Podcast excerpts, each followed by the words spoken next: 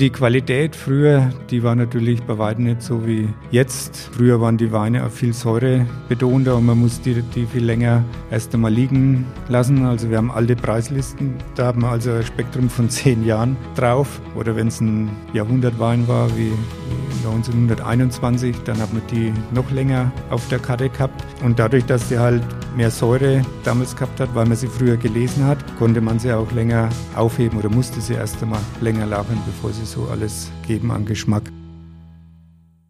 Meine Freunde, willkommen zurück beim Winzer Talk, deinem Podcast rund um das Thema Wein. Hier spricht dein Host Daniel und gemeinsam tauchen wir heute wieder ein in ein Thema, das uns Weinfreaks gerade, wenn wir uns intensiv mit Wein beschäftigen, nicht nur fasziniert, sondern auch spaltet. Während die halbe Weinwelt felsenfest davon überzeugt ist, dass man den Boden im Wein schmecken kann, schüttelt die andere Hälfte der Weinwelt den Kopf und behauptet das Gegenteil. Einmal mehr beschäftige ich mich heute mit dieser Frage und lade auch euch ein, mir eure Gedanken dazu bitte entweder auf Instagram oder E-Mail zu schicken. Für Hugo Brennfleck ist die Frage keine Frage mehr, denn er produziert bereits in der 13. Generation Wein in Franken und blickt auf über 500 Jahre Weinbaugeschichte seiner Familie zurück. Sein Weingut befindet sich südöstlich von Würzburg am unteren Ende des Maindreiecks im Winzerdorf Sulzfeld. Es liegt auf einer kleinen Anhöhe und ist von einer mittelalterlichen Mauer umgeben. Und gemeinsam mit Hugo probiere ich drei verschiedene Weine, die er ausgesucht hat. Und jeder dieser Weine hat einen ganz eigenen Stil und Charakter. Dabei versuchen wir die Unterschiede der einzelnen Lagen herauszuschmecken. Und im Gespräch erlebe ich dann wirklich am eigenen Gaumen, dass zwei Bodentypen das Weinbaugebiet Franken maßgeblich prägen. Das ist zum einen Käuper und zum anderen Muschelkalk. Und jeder, der diese beiden Bodentypen schon einmal im Glas gehabt hat und gegeneinander verglichen hat, der stellt auf jeden Fall fest, dass da grundlegende Unterschiede sind. Ja, Hugo hat mich eingeladen, diese Verkostung mit ihm zu machen und ich durfte dabei wirklich einiges von Hugo lernen. Und ich glaube wirklich, dass auch du hier wieder einiges für dich mitnehmen kannst, wenn du wirklich etwas über Wein lernen willst. Und deswegen wünsche ich dir jetzt viel Spaß, viele Learnings und gute Unterhaltung mit Hugo Brennfleck.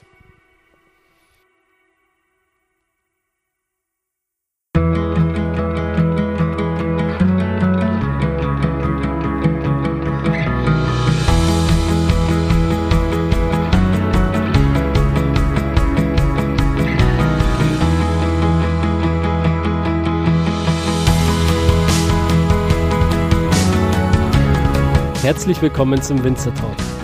Ich bin Daniel Bayer und das ist der Podcast zur Website wein-verstehen.de.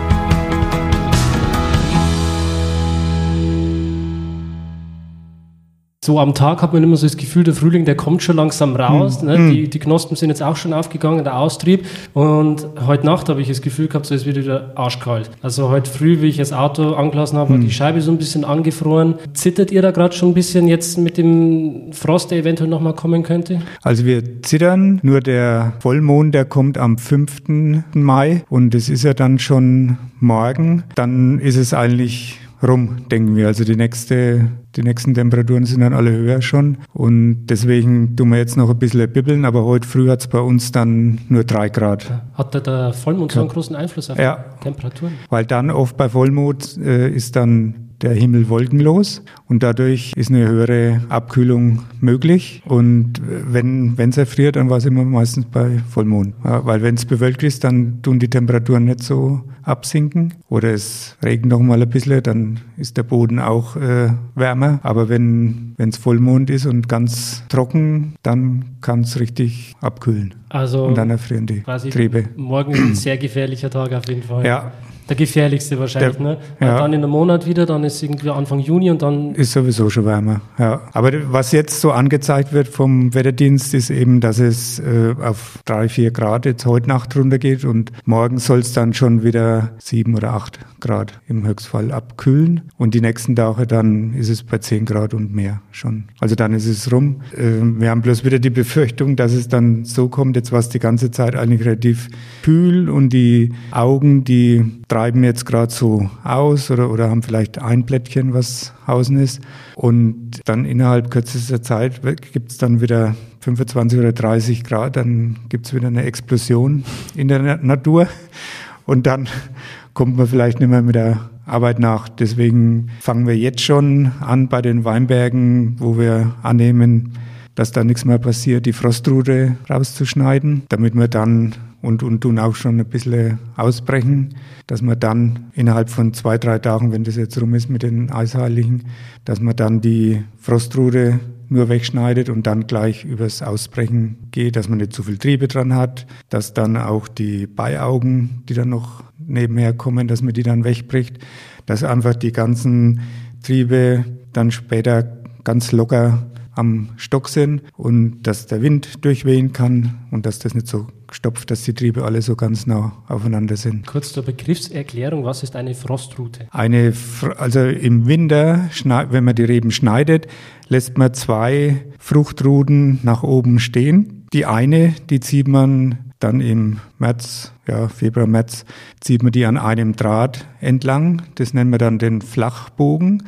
Und die zweite Route, die lässt man stehen, das ist die Frostrute. Damit, wenn doch mal der Frost kommt und die waagrechte, schon niedergezogene Rebe, wenn da Triebe erfrieren, dann kann man immer noch auf die Frostrute zurückgreifen, eventuell, weil die dann, die Augen, die höchsten Augen sind dann vielleicht so auf 1,80 Meter oder 2 Meter hoch und da oben ist es ein es ist vielleicht ein, zwei Grad wärmer und dadurch erfrieren die nicht. Und dann kann man die Augen ausgleichen, die dann an der bereits niedergezogenen Rebe kaputt sind, mit der anderen, die man dann auch niederzieht oder austauscht, je nachdem, äh, kann man den Ertrag noch ein bisschen nach oben korrigieren. Hat man das schon immer so gemacht oder ist das jetzt erst über die letzten Jahre gang und gäbe geworden, dass man das so macht? Also das hat man eigentlich schon immer gemacht. Äh, früher, wo man gar nicht auf Ertrag äh, so penibel geachtet hat. Äh, da hat man sogar zwei Reben niedergezogen und hat dann noch ein oder zwei stehen lassen, dass man ja alles ausnutzt, was geht. Und zwischenzeitlich äh, macht man es auf zwei. Aber wir haben auch Weinbergslagen, wo noch nie Frost war, die etwas höher gelegen sind. Also da machen wir dann auch nur mit einer Rute und gehen da ein wenig auf Risiko, weil äh, zwischenzeitlich äh, kann man sich auch versichern gegen Frost und äh, das ist wahrscheinlich das Einfachste, oder? Ja, es nützt aber nichts. Man will ja trotzdem seine eigenen, die eigenen Trauben zu Wein machen. Und wenn keine dranhängen und man muss sich dann die Trauben zukaufen, dann ist es auch nicht so wie das selbsterzeugte aber man schläft zumindest ein bisschen besser. Ja, ich, ich meine, gerade bei, bei einem Weingut wie euch, ne, wo wirklich traditionell handwerklich mm. gearbeitet wird, ähm, da geht es natürlich jetzt nicht nur ums Geld, natürlich mm. muss man auch irgendwie überleben, mm. aber in erster Linie, glaube ich, möchte man sich als Weingut selbst verwirklichen. Genau, und deswegen tut man halt alle Möglichkeiten, die es gibt, wo man die Qualität im Weinberg verbessern kann, äh, alle herannehmen. Und da gehört eben auch jetzt dann das Ausbrechen als qualitätsfördernde Maßnahme dazu. Mhm. Also ich finde das unfassbar spannend. Äh, danke für den tollen Einstieg in den Podcast. Da haben die Zuhörer gleich mal Mehrwert. Sowas ist immer super interessant. Jetzt aber zu euch, ähm, zum Weingut Brennfleck selbst. Ich bin extra zu euch angereist, weil eure Weine haben einfach einen sehr, sehr guten Ruf. Gerade wenn man sich ähm, informiert über die Region Franken, dann kommt man um, über euer Weingut eigentlich nicht hinweg. Glaubt, man hat so die erste Riege, wo ich auch schon war, ne? Weingut am Stein, Ludwig Noll, Bürgerspital, und so weiter, Rudolf May, Sauer, all diese großen Namen. Aber wenn man da ein bisschen weitergeht, dann kommt das Weingut Brennfleck. Das ist extrem spannend. Erzähl mir mal, wie hat es bei euch alles angefangen damals? Wo ist der Grundstein? Wie lange macht ihr schon Wein? Was ist die Familiengeschichte? Also meine Frau und ich betreiben das Weingut jetzt in der 13. Generation. Die 14 gibt es auch schon. Also wir haben drei Kinder. Und äh, mein Uropa, der hat wegen Ahnenforschung betrieben und konnte das jetzt zurückforschen bis 1591. Da war der erste Brennfleck in Lauda in Königshofen oder Lauda Königshofen, äh, da war der erste Brennfleck, der Wein ausgebaut hat. Das ist im Taubertal, gell? Im Taubertal, genau. Also der war Bürgermeister, war Winzer und Gastronom und wir waren auch neulich mal in der Gegend unterwegs, haben uns wieder mal das Haus angeschaut, wo wir raus äh, stammen. Und diese, von diesen Brennflex ist dann einer 1750 nach Sulzfeld übergesiedelt und hat dort ein kleines Winzerhaus gekauft und Weinberge und hat aber gleichzeitig dazu noch einen kleinen Weinhandel mitbetrieben. Also er hat auch außerfränkische abgefüllte Weine mitvertrieben, hat dann relativ frühzeitig auch äh, sich ein Auto zugelegt, dann oder der, der Sohn dann. Und die haben dann die Weinberge oder die, die Weine in Thüringen und Sachsen dann hauptsächlich abgesetzt. Und dieser, von diesem Bremfleck, Sohn, konnte dann den Eselshof ersteigern 1894, äh, in dem das heutige Weingut jetzt betrieben wird. Aber er hat sich damals nur das Haupthaus und zwei Gewölbekeller leisten können.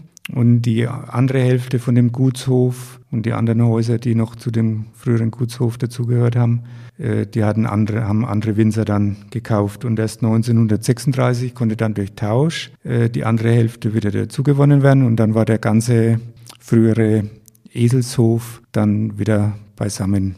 Weil dieses äh, Gebäude, wo wir jetzt dann unser Weingut drin betreiben, das ist schon 1479 von den Herren von Esel gebaut worden und ist so ein ganz herrschaftliches Anwesen. Äh, dann 1998 hat es dann meine Frau und ich von meinen Eltern übernommen und wir haben uns dann auch erst überlegt, ob wir das jetzt weiterhin im, im mittelalterlichen Ortskern von Sulzfeld betreiben oder lieber draußen neu bauen. Und da wir aber viele Privatkunden haben, die äh, bei uns den Wein abholen, haben wir die natürlich auch ein bisschen mit in die Entscheidung äh, mit einbezogen. Und dann war es doch für uns so, dass wir gesagt haben, wir bleiben weiterhin im Ortskern, müssen aber schon äh, zeitgemäß die Trauben verarbeiten. Zwei Dinge, die mich jetzt interessieren. Du hast vorhin gesagt, äh, es wurde damals ein Auto gekauft. Ja. Äh, wann war das? Das war um 1920. 1920. Ja. Genau, das war jetzt geschichtlich ein bisschen, wenn man sich das einfach mal zugehört hat, war, war ich irgendwie so jetzt beim 15. Äh, Jahrhundert noch hängen geblieben, aber es war dann schon ja, im 19. Kannst du das nochmal kurz aufgreifen, bloß um das nochmal klar zu machen, wer da das Auto gekauft hat und warum das was Besonderes war? Ja, also das war der Josef Brennfleck, der das Weingut geführt hat in den 20er Jahren und den seine Geschäftsidee war eben, den Wein nicht ums Haus rum zu verkaufen, sondern äh, dass er sich ein Auto zugelegt hat. Das war ein Adler und da haben wir auch noch die ganzen ähm, von den Sitzen, die Muster. Also bei uns ist immer alles aufgehoben worden auch. Also das heißt, um da jetzt nochmal kurz reinzugrätschen, mhm. es war damals was Besonderes, ein Auto zu haben ja. und quasi proaktiv die Weine zu verkaufen und nach außen hinzufahren und quasi Vertrieb zu machen, genau. anstatt darauf zu hoffen und zu warten, dass die Leute zum Weingut kommen. Genau. Weil wahrscheinlich hatten damals viele Leute gar kein Auto oder die Möglichkeit, ja. zum Weingut ja. zu kommen. Ne? Wir müssen uns jetzt mal ganz weit zurückbeamen in die Vergangenheit. Heute Internet, Onlinehandel, mhm. ähm, ein Klick und du hast den Wein. Mhm. Aber quasi früher war man da schon sehr fortschrittlich, vor 100 Jahren bei euch, wo man erkannt hat, okay, wenn ich mir jetzt ein Auto hole, dann kann ich meine Kunden direkt abfahren und meinen, äh, meinen Kundenkreis erhöhen und meinen Absatz quasi steigern. Genau. Und in Thüringen und Sachsen, da hat es halt viel äh, größere Bauernhöfe und auch äh, Fabrikbesitzer gegeben oder auch die Apotheker. Also da haben wir auch so alte Geschäftsbücher, wo die ganzen ganzen Berufe noch drin sind und die konnten sich halt dann den etwas teureren Frankenwein dann auch leisten. Und deswegen hat er da die Fahrten gemacht, um die Aufträge reinzuholen. Und dann sind die Weine in Kisten verpackt worden und in Kitzingen dann aufgegeben bei der Eisenbahn. Und dann sind die drüben eben ausgeliefert worden und abgeholt worden von also den Käufern. Dies, dieser Vorfahr war wahrscheinlich maßgeblich sehr wichtig für euch damals, weil der quasi auch den, den Grundstein für einen gewissen Wohlstand geschaffen hat, oder? Genau. Also der hat dann, oder von, ja, er hat für seinen Sohn den Grundstein gelegt. Das war dann der Georg Brennfleck. Der war dann auch Kommerzienrat und der ist dann auch auf Ausstellungen ins Ausland gegangen. Also wir haben eine Medaille von der Weltausstellung in London und dann hat es in Nürnberg eine große Ausstellung gegeben und die Leipziger Messe. Und auf diesen Messen hat er sich dann, haben die sich präsentiert und haben dann dadurch dann auch wieder neue Kunden bekommen. Genau, und so ist es dann immer weitergegangen. Wie sah es da hektarmäßig aus? Also wo war man da früher äh, um 1920 und wie hat sich das bis heute entwickelt von der Größe? Also damals hatten die so um die 5, 6 Hektar. Also auch nicht nur in Sulzfeld, sondern damals war es dann Würzburg und Sulzfeld. Und äh, bei meinem Vater war es dann so, dass die Würzburger Weinberge ins Baugebiet gefallen sind. Und dann hat er eben in Iphofen und Rödelsee und Eschendorf die Weinberge dann dazu gekauft, weil es halt früher wichtiger war, die Lage wo der, wo der Wein herkommt, als wie die, das Weingut, was es produziert. Und deswegen haben wir schon immer auch Weinberge außerhalb von Sulzfeld gehabt, weil Sulzfeld nicht ganz so bekannt war wie die gerade erwähnten Orte. Mhm. Und heute, wie viel Hektar habt ihr heute? Und heute haben wir jetzt 31 Hektar, die wir vermarkten und haben nur noch unseren, unsere, also haben nur noch Frankenweine und nur noch unsere Weine, die wir selber ausbauen, die wir dann vermarkten. Mhm. Bevor wir jetzt noch ein Stück tiefer gehen, wäre es für mich wichtig, die Zuhörer dahingehend auch nochmal abzuholen, wo wir hier jetzt sind. Was macht Sulzfeld als Ort so einzigartig für euch? Und ähm, was hat man da für klimatische Gegebenheit, Böden? Was spielt da alles eine Rolle? Also Sulzfeld ist die einzige Ortschaft, die so am Hang liegt, mit einer geschlossenen Mauer außenrum, 21 Türme und drei Toren und ist im Mittelalter eben erbaut worden und ist jetzt so ungefähr so um die 1000 Jahre alt. Und um die Ortschaft selber sind dann die ganzen Weinberge. Also es gibt viele kleine Winzerhäuschen, äh, die auch einen eigenen Keller haben. Und die meisten Winzer, die haben erstmal für sich, für den Eigenbedarf, äh, die Trauben angebaut und nur einen gewissen Teil dann äh, verkauft. Und je größer die dann geworden sind, je mehr haben sie dann eben verkauft, um besser davon leben zu können. Ja, und, und da ging es natürlich dann darum, dann haben die Leute so erkannt, okay, wenn ich mehr Trauben habe, äh, wenn ich mehr Masse mache, dann verdiene ich mehr. Oder es ist ja dann erstmal so gewesen, dass mit der Qualität hm. jetzt auch nicht so toll war. Auch geschichtlich ja wahrscheinlich. Also die Qualität früher, die war natürlich bei weitem nicht so wie jetzt, weil man jetzt viel mehr Möglichkeiten hat, auch die Ernte äh, nach hinten zu verlegen und, und das Klima, das hat sich auch ein bisschen gewandelt. Also früher waren die Weine auch viel säurebetonter und man musste die, die viel länger erst einmal liegen lassen. Also wir haben alte Preislisten, da haben wir also ein Spektrum von zehn Jahren drauf. Oder wenn es ein Jahrhundertwein war, wie, wie 1921, dann haben wir die noch länger auf der Karte gehabt. Und dadurch, dass die halt mehr Säure damals gehabt hat, weil man sie früher gelesen hat, konnte man sie auch länger aufheben oder musste sie erst einmal länger lagern, bevor sie so alles geben an Geschmack. Und im Vergleich zu heute kann man eben, gehen wir raus und probieren die Beeren, wie die schmecken und tun eigentlich da mehr dann Wert drauf legen, wenn wir lesen, weniger nach dem Zuckergehalt oder der Säure, sondern einfach wie sie schmecken und dass die Kerne zum größten Teil dann braun sind und äh, deswegen ist auch die Qualität jetzt viel hochwertiger wie früher. Nochmal zurück zu Sulzfeld, also du hast quasi gerade die Geschichte auch ähm, aufgegriffen. Also Sulzfeld selbst ist äh, eben ein Winzerdorf und um Sulzfeld herum sind die Weinberge. Früher waren das so um die 70 Hektar, dann sind die Flurbereinigungen gekommen, dann ist das Ganze ein bisschen ausgeweitet worden auf 160 Hektar. Also heutzutage gibt es vier Weinbergslagen in Sulzfeld. Das Sulzfelder Maustal, das ist so die bekannteste Lage. Dann den Zergusberg, den Sonnenberg und den Sulzfelder Berg. Und alle sind auf unterschiedlichen oder haben unterschiedlichen Boden und deswegen sind sie unabhängig äh, von den Rebsorten. Schmeckt dieselbe Rebsorte also ganz äh, anders wie, also vom Maustal zu Zergusberg ganz anders durch den Boden, die Bodenformation, die eben unterschiedlich ist. Das sind aber jetzt noch keine VDP-Lagen. Lagen, die da dabei sind, oder?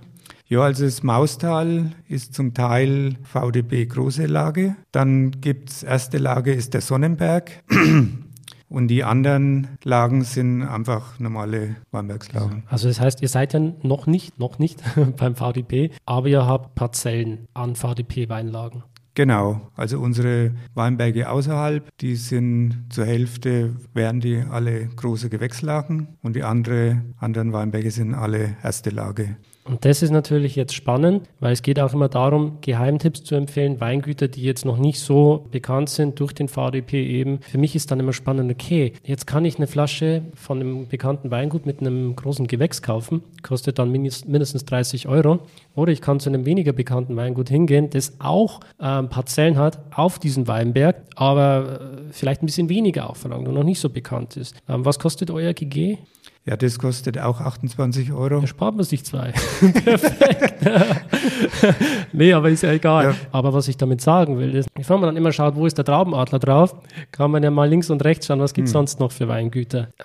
Also das ist jeden Tag unsere Maxime, wenn wir früh aufstehen. Äh, was können wir besser machen im Weinberg und im Keller? Wobei es im Weinberg, da wird auf jeden Fall der Grundstock äh, gelegt für den späteren Wein. Und deswegen ist es halt im Weinberg das Wichtigste, dass man da alle Arbeiten zum richtigen Zeitpunkt und auch äh, von der Qualität her, dass man nicht zu viele Triebe jetzt stehen lässt und einfach weniger Ertrag hat und den dann noch zum richtigen Zeitpunkt erntet. Dann hat man eigentlich schon mal die Hauptsache im Keller und im Keller, da gibt es dann immer so viele Möglichkeiten und da arbeiten wir halt dann lieber mit Holzfässern jetzt zwischenzeitlich mit Doppelstück oder auch mit Edelstahltanks. Jetzt lass uns erstmal nochmal diesen Loop zumachen hm. mit Sulzfeld, bevor wir dann ja. wieder in die Kellertechnik ja. einsteigen. Also Sulzfeld liegt ja am, an der Main-Dreieckspitze unten. 2018 war man mit die wärmste Ortschaft in Deutschland mit 41 Grad. Äh, das Schöne halt bei uns, weil wir recht nördlich dann auch gelegen sind, ist eben die Tag- und Nachtabkühlung. Abkühlung in der Reifezeit, wo die Trauben, wo es äh, dann tagsüber äh,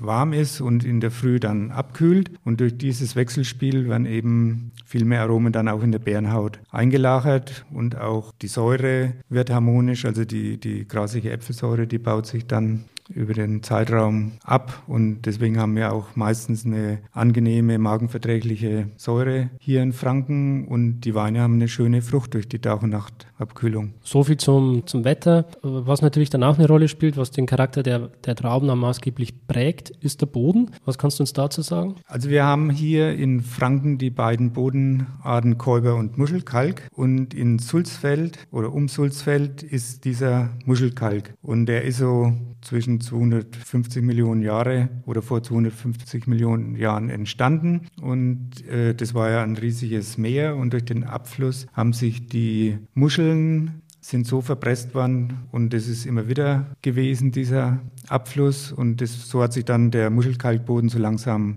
aufgebaut. Das ist ein ganz hartes äh, Gestein und die Weine, die sind eben charakteristisch dann von hier für den Muschelkalk, äh, weil unten ist immer der Felsen und obendrauf haben wir dann den Muschelkalkboden, wo die Wurzeln dann drin sind und die Mineralstoffe lösen. Und dadurch haben wir auf dem Muschelkalk schon mineralische Weine, aber nicht so salzig wie jetzt beim, im Gegensatz zum Käuber. Und die Muschelkalkböden, da gibt es dann verschiedene Auflagen. Einmal den Lettenkäuber oder Gelbkalkbänke. Und dadurch bekommen wir dann allein vom Muschelkalkuntergrund dann schon mal verschiedene Varianten von Weinen. Und andre, der andere Boden wird eben um den Schwanberg ist der, das ist der Gipskäuber oder Käuberboden. Und da haben wir auch eigene Weinberge. Und die Weine von da drüben, die sind dann einfach viel mineralischer und salziger durch diesen Gipskäuber. Oder es sind auch salzige Ablagerungen drin in dem Käuber und deswegen haben wir das dann auch wieder in dem späteren Wein. Nur zur Begriffserklärung, weil da gibt es auch immer wieder viele Diskussionen. Ähm, was bedeutet es für dich, wenn Wein mineralisch ist? Also ein Wein ist für mich mineralisch, wenn er zu dem Geschmack einfach noch so würzigere Noten hat, äh, die ein einfacher Wein, der vielleicht nicht, wo alles so konzentriert ist drin, dann hat. Und äh, das sind für mich so mhm. die würzigen Noten dann. Ja. Also da versteht ja jeder irgendwie was anderes drunter unter Mineralik. Deswegen, egal ob das jetzt richtig oder falsch mhm. ist, äh, wer sagt überhaupt, was richtig oder falsch ist. Ne? Wichtig ist nur, dass wir die gleiche Weinsprache sprechen. Mhm. Und jetzt wissen wir, ne, wenn wir von mineralischen Weinen sprechen, dann meinen wir eher diese wildwürzigen Weine. Und wenn wir von den anderen Weinen sprechen, dann geht es wahrscheinlich eher in diese fruchtbetonte Richtung. Genau. Also wir produzieren beides, weil man ja für beide Arten äh, Kunden hat oder auch in der Gastronomie dann zu unterschiedlichen Zwecken Zwecken der Wein äh, geordert wird. Und deswegen haben wir die einfachen Weine, wo dann mehr die Frucht im Vordergrund steht, die leicht zu trinken sind, die leicht über den Gaumen gehen. ja, die einfach Spaß machen. Ne? Einfach das muss man einfach so genau. sagen. Die haben die, ja voll ihre Daseinsberechtigung, ne? diese fruchtigen Weine. Genau. Wenn es draußen heiß ist, haue ich mich auf die Terrasse und ja. dann finde ich das geil, wenn der Wein eben diese fruchtigen Noten hat. Ähm, ja. Also ich assozi assoziiere oft mit so einer typischen Silvaner-Typizität, ne? diese Apfelnoten, Birne, Wenn es dann ein bisschen würziger wird, rein in diese Heu-Strohnoten mm, rein. Mm. Geil. Genau, und, und bei den hochwertigeren, die dann zum Menü dann gereicht werden, da muss man sich dann natürlich noch ein bisschen mehr einfallen lassen, dass man vom Ertrag runtergeht und äh, einfach, dass die ganzen Inhaltsstoffe dann konzentrierter werden. Und das kann man dann, diesen Geschmack kann man dann noch ein bisschen verfeinern, wenn man im Holzfass ausbaut, egal ob es jetzt das Barrique ist oder das Doppelstück, ähm, weil in den Fässern tun wir zum Beispiel nicht kühlen und dadurch wird der Wein etwas wärmer beim Verkehren und dann gehen so die fruchtigen Noten verflüchtigen sich dann. Und ich habe halt in dem Wein dann wirklich das, was vom Weinberg reinkommt durch die Beerenhäute und, und die Konzentration von den Inhaltsstoffen und kann das dann in, äh, mit dem Holzfass, was dann auch atmet, äh, weil es ja nicht so dicht ist wie ein, wie ein Edelstahl, reift er dann auch ein bisschen schneller und dadurch erzielt man dann einfach viel hochwertigere und würzigere Weine. Ja, also gerade wenn es um diese Ausbauart geht, ähm, meinetwegen auch um äh, Maischestandzeiten und so weiter, ähm, dann sprechen wir natürlich von Phenolik. Genau. Das, was dem Wein letzten Endes die Struktur gibt. Und da sprechen wir jetzt weniger von diesem fruchtig eleganten Weinstil, mhm. den man auf der einen Seite hat, sondern eher von diesem wild-würzigen, so bezeichne mhm. ich ihn jetzt einfach mal, Weinstil, und da stellt sich jetzt quasi die Frage, ähm, wie baue ich diese Weine aus, damit die am Ende ähm, zu diesen komplexen, mehrdimensionalen Noten, die sie mhm. haben, auch die nötige Struktur mitbringen, richtig? Genau. Also wenn wir dann die hochwertigeren Weine oder Trauben lesen, die auf besonderen Böden gewachsen sind, das ist halt hier in Sulzfeld, dann unten im Altenberg, wo, die, wo, die, wo der Muschelkalkfelsen unten drunter ist und, und viel Steine drin sind, äh, die müssen wir dann zum richtigen Zeitpunkt Mischung lesen. Also nicht, dass sie dann 100 Grad und mehr Öchsle haben, sondern äh, dass auch eine gewisse Säure noch da ist. Äh, lesen wir das dann meistens so um die 95 oder 93 Öchsle. Und diese Trauben damit wir einfach dann noch mehr das rausholen, was wir vom Weinberg bekommen, tun wir die dann entrappen und machen eine Maische-Standzeit über mehrere Stunden und tun aber dann auch gleichzeitig von dem einen oder anderen Silvaner dann eine Maische-Gärung machen und tun dann diese Weine getrennt ausbauen und äh, dadurch tun wir noch einmal einen anderen Typ von Wein erzeugen, der aber auf demselben Weinberg geerntet wurde und danach tun wir die dann so miteinander vermählen, dass wir eben das Bestmögliche an Geschmack rausholen. Also Maische-Gärung ist ja im Prinzip wie beim Rotwein. Ne? Genau. Diese, diese äh, Art der Vergärung, dass man sagt, man vergärt quasi den Traubensaft mit Schalen, mit Bernhard, mit Stielen. Ja. Ähm, was hat das für einen Vorteil?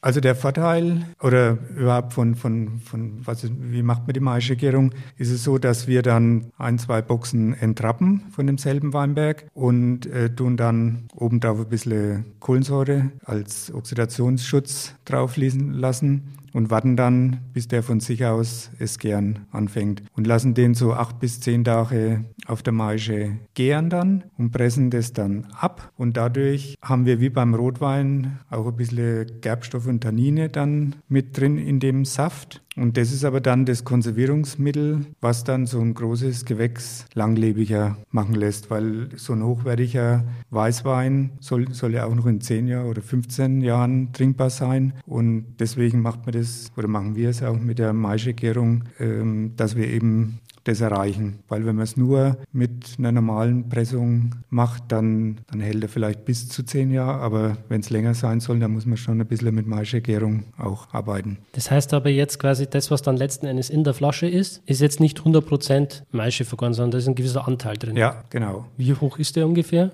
Ja, das sind eigentlich nur ein paar Prozent, weil sich, das wirkt sich so äh, schnell geschmacklich aus. Und ich will ja trotzdem jetzt so mein großes Gewächs nicht gleich auf den Markt bringen, sondern erst nach zwei Jahren. Aber da sind dann diese Tannine, die bei der Maischegärung dann mit ausgewaschen werden, geschmacklich eingebunden. Und ab da äh, kann man den dann eben 10 bis 15 Jahre genießen. Mhm. Korrigiere mich bitte, wenn ich jetzt falsch liege. Aber wenn ich den Wein zu 100% Maische vergäre, dann habe ich am Ende ein Orange-Wein, richtig? Genau. Und das ist also schwieriger für den, also es gibt Kunden, die, die wollen das, äh, die wollen einen Orange-Wein, essen dann wahrscheinlich auch das Richtige dazu. Und äh, wir wollen aber Weißweine produzieren, die man halt so zum in der die man noch trinken kann, auf Deutsch gesagt.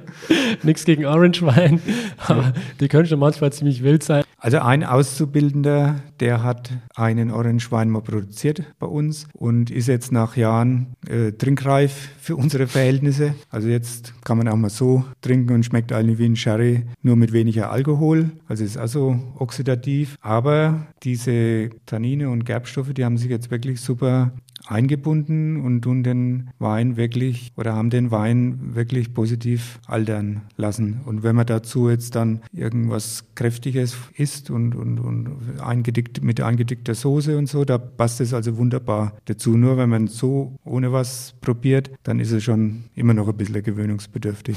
Das glaube ich. Ja, ähm, das ist immer auch spannend, ne, bei euch eben diese Weine zu verkosten, weil man jetzt nicht nur diese fruchtig eleganten Noten hat, sondern man bekommt wirklich Weine, die den Anspruch haben, äh, man kann es ruhig mit einem großen Gewächs vergleichen, ne, die man wirklich jahrzehntelang in den Keller legen kann, wo eine gewisse Phenolik und eine gewisse Struktur, Kripp ähm, in der Flasche sind und auch eine gewisse Säure. Ne. Ähm, das kann man natürlich schon nach ein, zwei Jahren trinken, aber es macht wahrscheinlich deutlich mehr Spaß und macht deutlich mehr Sinn, diese Weine erstmal nochmal in den Keller zu legen. Genau. Also die hochwertigen Weine, also da sind wir vielleicht jetzt in der Gastronomie bei 2018, dass die denn jetzt äh, so für Menüs einsetzen, weil die einfach wollen, dass man das größtmögliche Geschmackserlebnis hat bei so hochwertigen Weinen. Und wenn man es vorher trinken möchte und nicht so lange warten will, dann wahrscheinlich ordentlich Luft geben, oder? Genau, das geht genauso. Aber äh, die Kunst ist ja, dass man einen Wein, einen Weißwein langlebiger eben produziert. Richtig. Ja, das heißt, wenn man bei euch Weine probiert, dann bekommt man wirklich die Möglichkeit, ähm, Sulzfeld oder auch das Main-Dreieck wirklich auch zu schmecken, weil ihr eben dieses Terroir und diese, diese Charakteristik und Stilistik äh, für die Region in die Flaschen bringt. Genau, also die besten Weinberge, die sind eben an den Main hängen, wo der Muschelkalk unten drunter ist und die einfacheren, da sind dann auch die höherwertigen Weine, die da produziert werden und oben auf der Höhe sind es dann mehr Lehm- und Lössböden, die dann tiefgründiger sind, um das Wasser besser halten, die Erträge dadurch höher sind. Also die auf den Hängen gewachsen sind, sind filigraner als Wein, als wie die auf der Höhe, auf den Flachlagen, wo dann Lehm- und Lössböden hier in Sulzfeld sind. Also vielen Dank für die super informative Erklärung, Hugo. Wir wissen jetzt auf jeden Fall, wir sind in Sulzfeld, wir wissen, welches Klima wir haben, welchen Boden, wie die Weine ausgebaut werden. Und jetzt interessiert es mich, wie die Weine schmecken. Du hast drei Weine vorbereitet, die wir jetzt probieren. Die Zuhörer können nochmal auf dem Blog auf Wein verstehen nachlesen, welche Weine wir genau probieren, äh, mit Bildern, mit Beschreibung, alles drin. Jetzt aber hier quasi die Verkostung. Äh, welche Weine hast du vorbereitet? Welche Weinstile sind das? Also ich habe jetzt im Besonderen erst einmal die Böden, dass wir die abgedeckt haben, die wir im Weingut anbauen. Das ist einmal der Muschelkalk und der Käuber. Und da haben wir dann den einfachen Gutswein, den Annalena Silvaner, das ist so der leichte, frische, fruchtige. Dann gehen wir etwas höher von der Lage, das ist der Sulzfelder Sonnenberg, das ist eine VDP erste Lage. Und äh, da ist Muschelkalk mit Lettenkäuberauflage oder auch so Gelbbank, Gelbkalkbänke sind äh, in dem Boden. Das ist so jetzt das Mittelfeld von der Qualität her. Und dann haben wir einen von der Ipphöfer Kammer, einen Silvaner von Iphofen. Ähm, das ist ein neuer Lagenname, wo das, das ist das wärmste Stück in der Lage Kronsberg und wo der Boden am ziemlich tiefgründig ist und man wirklich das, was so ein Käuberwein ausmacht, reinholt. Also der hat ganz salzige Noten und weniger Frucht und ist würzig im Geschmack, aber nicht so kräftig jetzt wie unser großes Gewächs, was wir in Sulzfeld produzieren. Was kosten die drei jetzt? Also die Annalena kostet 9,60 Euro als Gutswein, dann der blaue Silvaner kostet 11,50 Euro und die Ipphöfer Kammer kostet 14 Euro. Also wenn man es bei euch direkt kauft, oder? Ja. Super, ich freue mich drauf. Probieren wir den ersten Wein. Gut. Also welchen haben wir jetzt im Glas? Also jetzt haben wir den Annalena Silvaner im Glas. Annalena, das kommt daher, weil unsere älteste Tochter heißt Annalena und wir hatten in den, ja, vor 20 Jahren ungefähr mal die Idee, dass wir einen Wein unseren Kindern benennen. Und die Annalena, das hat sich halt ganz besonders dafür geeignet. Das hört sich schon mal als Namen gut an. Und die haben wir dann noch als Scherenschnitt vorne auf dem Etikett, dass man sich auch über die Augen gut merken kann. Und was den Silvaner dann damals ausgemacht hat, war, dass wir den nur von goldgelben Trauben gelesen haben. Das war also äh, ja so Ende Ende der 20 oder Anfang der 20er Jahre noch nicht so, dass man nur goldgelbe Trauben nimmt, sondern man hat eigentlich bis dahin immer das gelesen, was so an den Stücken drangehängt war. Und jetzt haben wir dann bewusst entlaubt und uns dann Weinberge ausgesucht vor der Ernte, wo viele goldgelbe Trauben drin hängen, weil die Trauben, die sind ja auch nur deswegen goldgelb waren, weil die Sonne drauf geschienen hat. Und wenn die Sonne drauf scheint auf die Beeren, dann tut sie auch die grasige Äpfelsäure gleich am Stock mehr abbauen und deswegen hat er dann auch immer eine harmonische Säure. Weil wenn das so ein ähm, Bankettwein oder, oder so ein, so ein Arzwein sein soll, dann muss er auch viel Geschmack abdecken. Und deswegen ist das Hauptaugenmerk bei dem Wein darauf aufgelegt, dass er eben absolut gesund, goldgelbe Trauben, dass er schöne frische Frucht hat, eine angenehme Säure und einfach Trinkfluss, dass man nicht bei einem, einem Glas dann aufhört, sondern dass das einfach so weitergeht. Und über die Jahre gesehen ähm, hat sich das also hat es großen Kundenanklang gefunden und die Annalena ist jetzt auch unser meistverkaufter Wein und von der Gesamtmenge geht auch ein Viertel in den Export, weil das wirklich so für einen einfachen Wein schon ein Weltklasse-Wein ist. Boah, also ich habe gerade schon äh, die erste Nase gezogen. Am liebsten würde ich den wirklich durch die Nase trinken, weil er so eine geile Frucht hat. Ähm, das riecht so saftig, so fleischig, so fruchtig. Da hat man das Gefühl, man hat richtig so einen wunderschönen frischen Obstteller vor sich. Genau. Und der Wein soll halt auch so sein wie unsere Tochter, voller Leben, temperamentvoll und von besonderem Charakter. Und das haben wir voll in dem Wein rübergespiegelt. Während der Pubertät haben sie sich ein bisschen auseinandergelebt, aber das hat sich dann wieder gefunden. Und jetzt interessiert sie sich auch für Wein, ist gerade in Australien und Neuseeland. Und wenn sie da wieder zurückkommt, dann hoffe ich, äh, dass sie dann äh, Weinmarketing in Heilbronn studiert. Wann kommt sie zurück?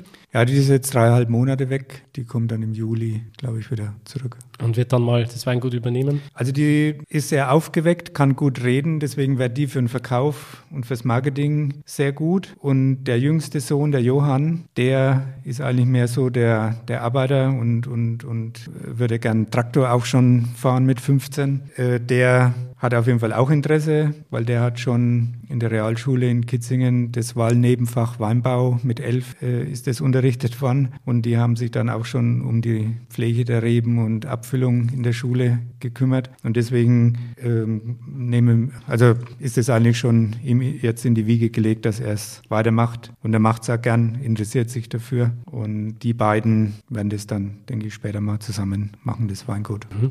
Ja, wenn ich die Annalena so probiere, also diese Frucht, die ist halt einfach einmalig. Und jetzt gleichzeitig diese, diese Säure, die jetzt nicht so rassig ist, sondern schon mild, einen schönen Trinkfluss hat, trotzdem noch diese Spannung hat, dieses Leben, ähm, sehr vibrierend auch im Gaumen. Was natürlich da hervorragend dazu passt, was mir jetzt auch in den Sinn kommt, ist natürlich Spargel. Der Spargel und die Annalena, die tun sich dann von der Intensität noch äh, hochschaukeln. Also das ist ein richtiges Geschmackserlebnis dann. Und bei uns in Sulzfeld, da gibt es ja die Meter-Bratwurst und äh, zwischenzeitlich ist man davon ein wenig weggekommen. Aber es gibt sehr gute grobe Bratwürste, so als Pärchen mit Spargel und Butter dazu. Und da passt der also bestmöglichst. Also wir sind da auch von der Restsüße über die Jahre immer weiter zurückgegangen damit auch ein bisschen Mineralik durchkommt. Und deswegen ist er eben so vielschichtig dann, äh, weil die Restsüße jetzt nur noch bei drei Gramm Restzucker ungefähr ist. Und dadurch äh, wird er auch als Wein ein bisschen ernster genommen dann. Mhm. Früher hat man den immer mit sechs, sieben Gramm oder acht Gramm Restzucker, dass er halt noch mehr Frucht hat und, und, und weicher ist. Aber der wird ja doch meistens zum Essen getrunken und deswegen haben wir der, über die Jahre haben wir den Restzucker dann reduziert. Das ist dann auch den wenigsten aufgefallen und wenn auch dann die Säure noch gut eingebunden ist, dann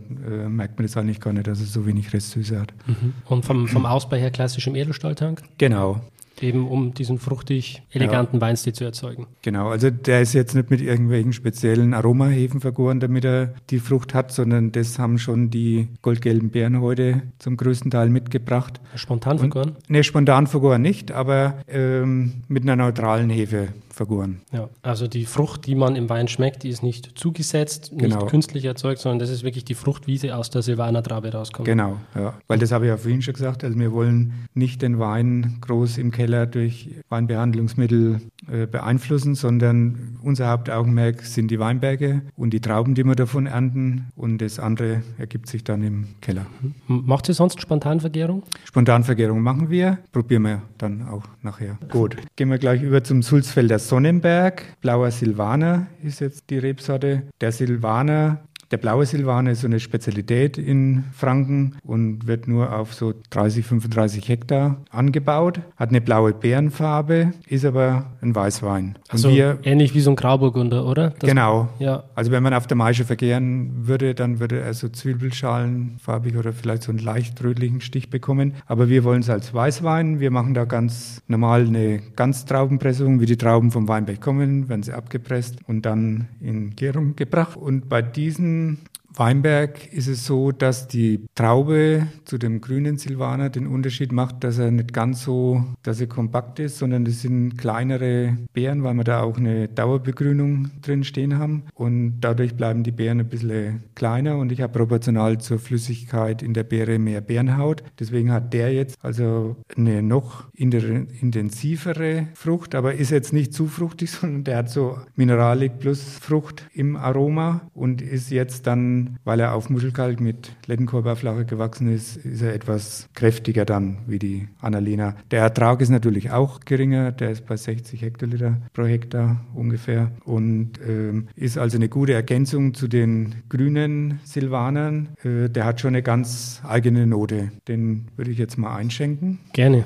Ähm, blauer Silvaner klingt spannend. Kannst du uns noch ein bisschen was zum Hintergrund der Rebsorte sagen? Genau, der blaue Silvaner ist also eine eigenständige Rebsorte Rebsorte, die auch in der Rebsortenliste als blauer Silvaner eingetragen ist und ist von der Rebschule Steinmann in Sommerhausen als äh, Rebschule ähm, ja, weiter vermehrt worden oder entstanden auch wieder. Und zwar hat mir die Frau Steinmann erzählt, dass ihr Vater immer blaue Trauben so in Erinnerung gehabt hat bei der Weinlese beim Silvaner. Und dann in den 60er und 70er Jahren äh, ist man dann übergangen, dass man dann, dass es nur noch sattenreine Trauben, also äh, der grüne Silvaner dann war. Und er wollte eben wieder diesen blauen Silvaner züchten. Und hat dann 1960 einige originale blaue Silvaner-Rebstöcke noch gefunden und wollte die Rebsorte dann auch gleich eintragen lassen und als Pfropfreben vermarkten. Dann hat aber das Bundesartenamt gesagt, also so einfach geht es nicht. Er muss das gleiche Prozedere durchmachen wie eine Neuzüchtung und das hat dann für ihn bedeutet, dass er einen Weinberg anlegen musste, wo die Hälfte der blaue Silvaner war von ihm und die andere Hälfte der grüne. Und das Bundessortenamt ist 20 Jahre lang hintereinander immer vor der Ernte gekommen und hat seine blauen Silvaner Trauben kontrolliert, dass an den blauen Beeren oder Trauben keine grünen Beeren dann nach ein paar Jahren wieder mit dran sind. Und äh, nach Versuchsende, das war eben nach 20 Jahren, konnte er denen beweisen, dass sein Silvan, blauer Silvaner-Klon blau ist und blau bleibt. Und dann ist die Rebsorte nicht 1960, sondern erst 1984 eingetragen worden und ist so als Spezialität so um Sommerhausen und Randersacker angebaut worden. Und jetzt äh, tun die Weingüter, die sich so auf Silvaner äh, ja, spezialisiert haben, so als Spezialität Qualität anbauen. Deswegen gibt es ihn jetzt auf äh, 30 bis 35 Hektar. So genau weiß man es gar nicht. Und es werden so jedes Jahr auch ein bis zwei Hektar neu angelegt davon. Und bei unserem Weinbergen, wo wir den angepflanzt haben, da ist eben der Unterschied dass zum grünen Silvaner, dass die Trauben ein bisschen kleiner sind und auch die Beeren etwas lockerbäriger dann dran sind und deswegen können wir auch ein bisschen länger hängen lassen. Und dadurch können wir halt richtig schöne hochreife blaue Silvaner Beeren ernten. Und das widerspiegelt sich dann natürlich dann auch in dem späteren Wein wieder, wenn die Beeren kleiner sind, ist halt proportional mehr Beerenhaut äh, zu der Flüssigkeit in der Beere. Und dadurch hat er einfach ein bisschen intensiveres Aroma und auch würzigeres Aroma wie der grüne Silvaner. Und im Geschmack, dadurch, dass der Ertrag niedrig ist und alles dann konzentrierter in der Beere ist von den Mineralstoffen, hat er auch eine schöne Würze und auch einfach Mineralik drin und ist elegant, aber trotzdem nachhaltig und bleibt lang im Mund und passt auch gut zum Spargel wo man dann vielleicht etwas kräftigere Gewürze dann mit dabei hat. Ja, gerade wenn es um Spargel geht, hängt es natürlich auch extrem davon ab, wie jetzt der Spargel zubereitet wird. Ne, wie du schon sagst, man kann natürlich jetzt den Spargel pur genießen. Da würde ich jetzt vielleicht zu Annalena greifen. Der eckt da weniger an, sage ich ja. mal. Und ähm, in der Liga, wo wir jetzt unterwegs sind, da hätte ich dann schon auch gerne Soße dazu. Genau, oder Ofengemüse, ähm, Grillgemüse. Jetzt wird es ja wieder warm, jetzt grillt man, kann man wieder grillen. Und da äh, passt dann schon ein wenig was Kräftigeres dazu. Also auch ein Steak vielleicht mit, mit Soße. Es würde aber auch grüner Spargel gut dazu passen. Ja. Weil es gibt ja den weißen Spargel mhm. und auch den grünen, der ein bisschen würziger ist. Und der würde jetzt zu dem blauen Silvaner eigentlich besser passen. Na, ich finde, der geht von der Aromatik her auch so ein bisschen in was Kräutiges rein so leichte Kräuter der Provence, die hier äh, am Gaumen auch mit sind. Mhm. Das macht ihn natürlich als Speisenbegleiter extrem äh, spannend und interessant. Was der Wein auch hat, das ist trotzdem noch genügend Phenolik, ne? um dann auch wirklich auch die Zunge zu putzen. Ähm, wenn man sagt, man hat jetzt ein bisschen fettigeres Essen, trotzdem noch genügend Säure da, trotzdem Phenolik da, die, die, die dann die Zunge auch wieder putzen können. Ja. Und trotzdem nicht so hoch in der Säure, dass es jetzt irgendwie mit der Aspiriginsäure hm. im Spargel ähm, Probleme geben würde. Ne, wo ja oftmals es kompliziert wird oder schwierig beim Riesling, ähm, Riesling mit Spargel zu genießen, mm. weil Säure und Säure ne, ist meistens keine gute Mischung. Ja. Aber da bietet eben der Silvaner dann den Vorteil, dass er ein bisschen milder ist von der Säure und sehr, sehr gut zum Spargel passt. Auch mit diesen leicht erdigen Noten, mit dieser kräuterigen Würze. Ein Gedicht. Wie ist euer Rebsortenspiegel jetzt? Wie viel Prozent macht der Silvaner aus und was habt ihr sonst noch? Also wir machen ungefähr 60 Prozent Silvaner, wollten es eigentlich so machen wie die Oma, die sich auf 100 Prozent eingelassen hat. In der damaligen Zeit haben die Weintrinker sich vielleicht damit abgefunden, dass man nur in der eine Geschmacksrichtung geht von Silvaner. Aber unser Kundenklientel äh, wollte dann doch auch andere Geschmackserlebnisse haben. Deswegen haben wir auch noch andere Weißweinrebsorten angebaut und Rotwein dann auch nur auf 10 Prozent der Rebfläche. Okay, also 60 Prozent Silvaner und der Rest ist? Also die restlichen sind 30 äh, Prozent noch Weißweinrebsorten und davon äh, haben wir die Rebsorten äh, Scheurebe, Riesling, Sauvignon Blanc, Grauburgunder und Weißburgunder. Und Müller-Thurgau? Haben wir nur ganz wenig. Ganz wenig. Und 10% Rot? Und 10% Rot, ja. Welche Sorte? Also da haben wir meistens Spätburgunder und dann etwas Dummener und dann Felder. Also Daniel, einen haben wir noch. Der kommt jetzt von Iphofen, von der Iphöfer Kammer. Ich hoffe, du kannst noch. Das ist mein Job. ich mache den ganzen Tag nichts anderes als Wein zu trinken. Damit wir auch den Kolberboden dann äh, sehr gut in Erinnerung behalten, haben wir jetzt unser, von unserem besten Weinberg in Iphofen von der Iphofer Kammer einen Silvaner, den ich jetzt mal einschenke. Hm. Da ist auch das Weingut Hans Wirsching zu Hause, ne? Genau. Der ist auch neben uns dem Weingut haben wir auch zu verdanken, dass wir bei dieser Lagenbezeichnung Kammer mit berücksichtigt wurden und bedanken uns auch dafür, weil das wirklich eine ganz tolle, kleine, warme, tiefgründige Lage ist, wo ein einzigartiger Kolber Silvaner gedeiht. Und das Ganze traditionell im Boxbeutel. Genau. Der ist jetzt in alten Holzfässern vergoren und ähm, ja, hat jetzt keine Frucht, sondern der bringt jetzt wirklich das alles rüber, was der Kolberboden mit sich bringt, plus die Trauben, weil das sind immer ganz goldgelbe auch. Also da muss man sogar aufpassen, dass man nicht zu viel entlaubt, weil die Lage auch nach Süden ausgerichtet ist und den ganzen Tag Sonne hat und sich die Wärme dann durch den vorgelagerten Hang äh, da ziemlich erwärmt, die Gegend. Und äh, da muss man also wirklich ähm, auch mit dem Entblättern aufpassen, dass man keinen Sonnenbrand beim Silvaner bekommt. Also Lichtschutzfaktor 50 vorher draufschmieren auf die Blätter. auf die Trauben. auf die Trauben. Und dann geht es. Also der hat, der ist total vielschichtig im Geschmack und verströmt einen komplexen, kräftigen Körper, ist würzig und kühl am Gaumen und dann kommt eben diese Salzigkeit, die wir sonst in keinem anderen Kolberwein von uns eigentlich nach der Gärung dann drin finden. Mhm. Das ist diese ein, salzige. Mhm. Und, und, und, auch vom Mundgefühl finde ich das unfassbar ähm, also auskleidend ähm, eine cremige Struktur, ein richtig schönes Maul voll Wein. Ja. Also da hat man wirklich was am Gaumen, man hat Druck am Gaumen. Es ist diese Cremigkeit, diese Salzigkeit, die du angesprochen hast. Also der Wein wurde jetzt spontan vergoren und deswegen hat er diese Vielschichtigkeit auch im Geschmack, weil es halt x verschiedene Hefen sind, die den Zucker in Alkohol umgewandelt haben. Und es waren aber zwei verschiedene alte Holzfässer und jedes hat aber einen anderen Geschmack nach der Gärung entwickelt, obwohl es eigentlich derselbe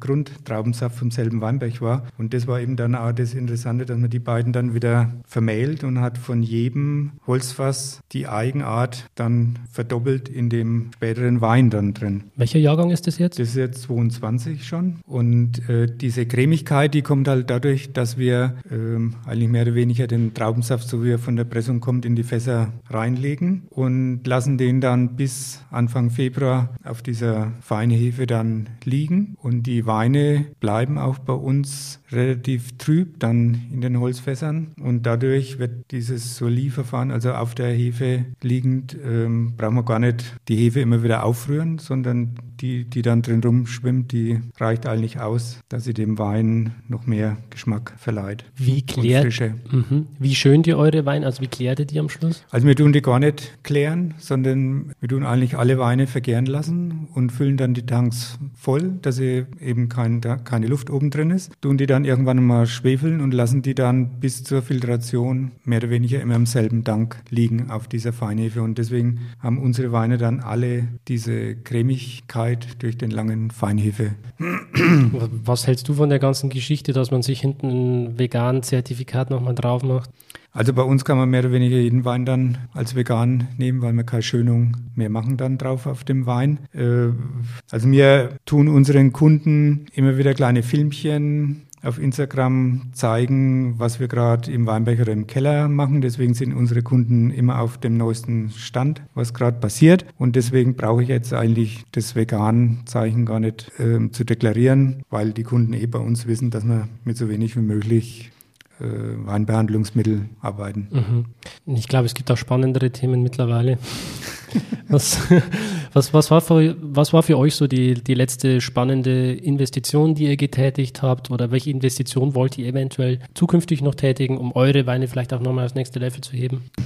Also unsere nächste Investition, dass wir da dann auf äh, Bio umstellen. Wir tun jetzt schon so viel wie möglich äh, Bio produzieren, aber tun uns nicht ähm, zertifizieren lassen und haben über den Winter oder über das meiste Jahr eigentlich dann unsere Rebzahlen begrünt komplett und nur im Frühjahr für zwei Monate, wo wir wieder was Neues ansehen, dass da jede zweite Zeile offen ist. Und ansonsten äh, von der Düngung her halten wir uns auch schon an die Richtlinien und im Keller sowieso. Also da gibt es sowieso nicht, nichts zu ändern. Und äh, deswegen ähm, wollen wir das dann mit der nächsten Generation, die dann jetzt dann so langsam einsteigt, dann da übergehen, dann auf das. Danach mit Biozertifikat oder? Und dann mit Biozertifikat, ja. Was ist da so der Zeitraum? Wann denkt ihr, habt ihr das? Also wir machen das ganz locker, weil wir wollten das schon mal äh, machen 2021 und dann äh, haben wir genau das schlechteste Jahr erwischt mit dem vielen Regen und den vielen Pilzen dann, äh, Pilzbefall, äh, dass wir da wieder mal nochmal einen Rückzieher gemacht haben. Ähm, und deswegen gehen wir jetzt da ganz locker ran, so wie wir uns dazu fühlen, dass wir das schaffen, das Ganze. Also die Einstellung oder der Grundgedanke, der ist schon so. Bloß äh, dann in der Handhabung draußen, dass das auch alles klappt, weil ja die Biospritzmittel dann relativ schnell immer abgewaschen sind. Da muss man also recht ähm, einsatzkräftig dann sein, um die Blätter dann auch immer abgedeckt zu haben mit den Biospritzmitteln. Also das, was unser Weingut und uns wichtig ist, sind eben diese vielen verschiedenen Einzellagen, die wir haben im Programm, also nicht nur in Sulzfeld, sondern auch in Iphofen, Rödelse und Eschendorf. Und das macht uns einfach einzigartig, dieser Schatz von alten Weinbergen. Das ist der Eschendorfer Lump zum einen. Dann in Iphofen ist es die Iphofer Kammer, der Iphofer Kronsberg und der Iphofer Kalb. Und in Rödelsee der Rödelseer Küchenmeister und in Sulzfeld die vier lagen dann Sulzfelder Maustal, Sulzfelder Zerkusberg, Sulzfelder Sonnenberg und Sulzfelder Berg. Und äh, auf diesen verschiedenen Lagen bauen wir dann auch Silvaner aus und deswegen haben wir dann elf verschiedene Silvaner dann auch im Verkauf, wo wir dem Kunden eben dieses ganze Spektrum an verschiedenen Lagen, die verschiedenen Böden einfach viel besser dann auch geschmacklich rüberbringen können, wieso das eben so wichtig ist, dass man die Weinberge nicht nur an einem Stück Weinberg hat, sondern dass das Kleinklima und die verschiedenen Böden eben auch verschiedene Weine ergeben. Wie schafft ihr es da quasi diesen Spagat hinzulegen zwischen modernem Weingut, das durchaus in die Zukunft blickt und gleichzeitig noch die Tradition zu wahren? Also da habe ich mit meiner Frau einen Glücksgriff gemacht in der Beziehung, dass die wirklich ein, auch außer Weingeschmack auch noch äh, ja, einen Ge Gebäude- oder, oder Dekorationsgeschmack hat. Und das können wir halt, haben wir wirklich sehr gut verwirklicht bei uns. Wir haben auf der einen Straßenseite den 500 Jahre alten Gutshof und auf der anderen Seite ein ganz modernes Kelderhaus, was mit Muschelkalk verkleidet ist, weil auf dem Felsen unsere Reben wachsen. Und diese Verbindung von alt und neu, da haben wir auch schon mehrere Architekturpreise gewonnen. Und so ist es halt dann auch im Haus, dass man nicht nur so als Museum gilt, sondern dass, dass es einfach was Moderneres gibt und auch was alles Traditionelles, was wir von den Eltern übernommen haben. Und im Weinberg und im Keller führen wir das eigentlich fort, dass man auch äh, zeitgemäße Weine äh, produziert, dass man schon sich Gedanken gemacht, wie haben es die Vorfahren gemacht, weil die haben ja auch nicht alles falsch gemacht und haben alles schonender äh, produziert. Und das haben wir dann auch versucht, dann immer noch mit in Einklang zu bringen. Deswegen haben wir im Kelderhaus keine einzige Maischepumpe, sondern bei uns wird alles einfach nur gekippt. Und das ist mal der Grundstein. Was, was heißt das gekippt? Das also, dass die Traubenboxen, die vom Weinberg kommen mit den Trauben, die werden dann mit dem Stapler nur ausgekippt. Also da dreht sich die Box und wird geleert. Und entweder die fallen in die Entrappmaschine und von da aus in die Kälter oder in Boxen wieder. Ähm, oder wir machen ganz Traubenpressung, kippen die Boxen, wie sie vom Weinberg kommen, dann einfach über der Kälter aus und die ganzen Trauben mit den Stielen fallen dann in die Presse. Und das sind alle so kleine äh, Stellen Stellschrauben wo wir die Trauben einfach schonend behandelt und es sich dann später auf den Wein dann auch auswirkt eigentlich. Ja, Hugo, zum Schluss eine Frage, die ich sehr gerne meinen Gästen stelle. Was wünschst du dir für die Weinbranche? Was glaubst du, bräuchte die Weinbranche gerade jetzt in der Zeit 2023 nach Corona, nach dem ganzen Aufschwung mit der Digitalisierung? Wir steuern auf eine Zeit so mit künstlicher Intelligenz. Die Welt ist im Wandel. Es ist viel los draußen, auch nicht unbedingt viel viele schöne Sachen, aber was wünschst du dir für die Weinbranche? Also ich wünsche mir für die Weinbranche, dass noch mehr deutscher Wein äh, getrunken wird in Deutschland und dass man sich doch auf Deutschland besinnt, ähm, dass es in Deutschland eben super Weißweine und Rotweine gibt und dass die Weinkunden halt noch mehr dann auf deutsche Weine zurückgreifen oder Frankenweine oder auch die Weinbaugebiete jetzt wieder bereisen nach Corona. Also das wünsche ich mir. Das ist nämlich während der Corona-Zeit ein bisschen eingeschlafen, dass man ins Weingut kommt und die Weine, die man kauft, kaufen möchte, auch probieren kann. Und das wünsche ich mir für die Zukunft, dass es wieder vermehrt jetzt nach Corona dann wahrgenommen wird, dass die Kunden wieder ins Weingut kommen und die Weine probieren und auch äh, unsere Einstellung zu dem Wein viel besser erleben können, als wenn man das über den Bildschirm macht, die Weinprobe. Mhm. Ähm, wie könnte so ein Besuch bei euch aussehen? Gibt es da eine Übernachtungsmöglichkeit, ein Restaurant? Also bei uns im Weingut gibt es keine Übernachtungsmöglichkeit, aber in der Ortschaft gibt es vier verschiedene Möglichkeiten oder auch Privatmöglichkeiten. Äh, Möglichkeiten zu übernachten. Mhm. Und essenstechnisch? Und essenstechnisch haben wir, sind wir auch noch in der glücklichen Lage, dass wir drei äh, Restaurants haben, in denen man sehr gut essen und trinken kann. Und deswegen lebt auch die Ortschaft noch so, weil es auf der einen Seite die Gastronomie gibt, die Weingüter, plus die Einwohner, die dann drin wohnen und alles bereichert eben dieses Leben in diesem Altort. Also ich war jetzt auch einen Monat in Würzburg. Egal, ob man jetzt in Würzburg ist oder in den umliegenden Weindörfern, man findet findet eigentlich überall wunderbare Restaurants, tolle Übernachtungsmöglichkeiten. Also es lohnt sich auf jeden Fall mal hier, ja, mal ein Wochenende hierher zu fahren oder vielleicht auch mal für eine Woche, für den Urlaub. Da wird es einem so schnell nicht langweilig, das kann ich versprechen. Genau, ja. Und dann auf jeden Fall bei euch vorbeischauen, beim Weingut Brennfleck. Ich glaube, ihr freut euch. Genau.